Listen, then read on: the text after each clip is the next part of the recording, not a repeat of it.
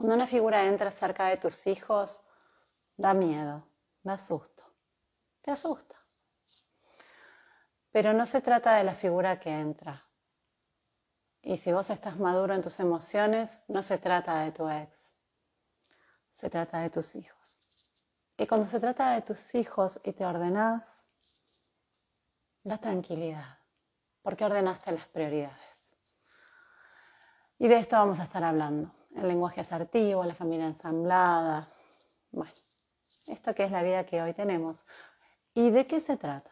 ¿Por qué es importante madurar esto? Primero porque no nos lo enseñaron, nadie nos ha enseñado a la familia, nadie nos enseñó a separarnos asertivamente y nadie nos enseñó a tener una familia ensamblada. Lo estamos poniendo en estas experiencias de vida adulta en beneficio de las futuras generaciones.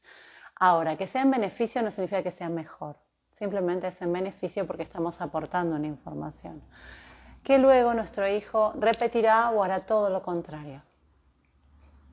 Lo que nosotros no sabemos es de quién se separará nuestro hijo o nuestra hija en vida futura. Mi trabajo es enseñarle a separarse de, lo más, de la manera más ordenada posible en la medida de lo que tenemos a nuestro alcance. ¿Por qué?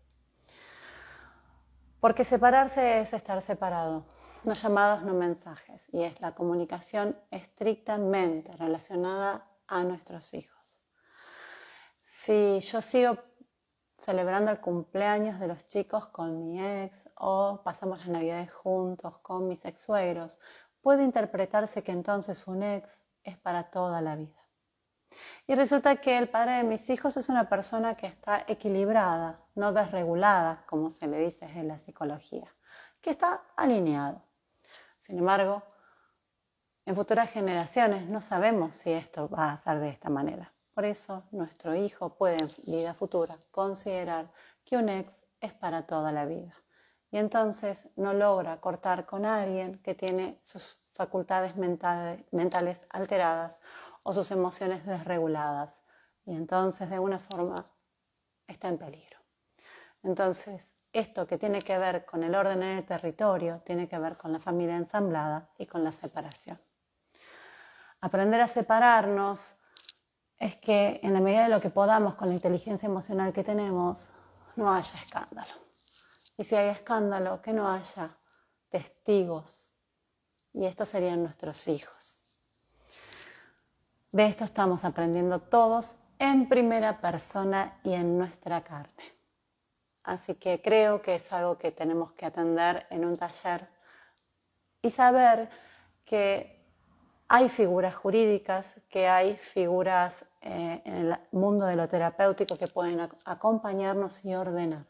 Los abogados de familia, los abogados mediadores, los psicólogos sistémicos pueden acompañarnos muchísimo para que hagamos de la mejor manera esta transformación y este paso de cambio de estado familiar, en beneficio no de, mi protagonismo, de quiero que sea escuchado mi dolor, de quiero que, que, los demás estén atentos a lo que me pasa. No, eso lo tenés que trabajar vos como adulto con el profesional que te tiene que acompañar. Esto es en beneficio de los chicos.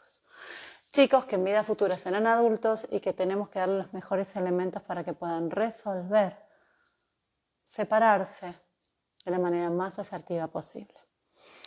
Así que estamos trabajando Disculpe la molestia, hijo, estamos trabajando para usted. Eh, muy bien. Em,